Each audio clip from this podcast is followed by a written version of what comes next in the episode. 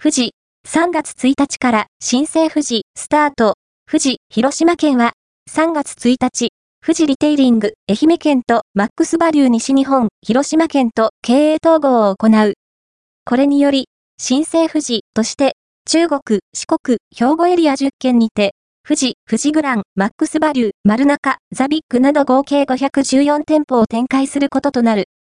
企業も屋号も働く地域も異なる49名の従業員が考案したスローガン、地元に新しいつながりを、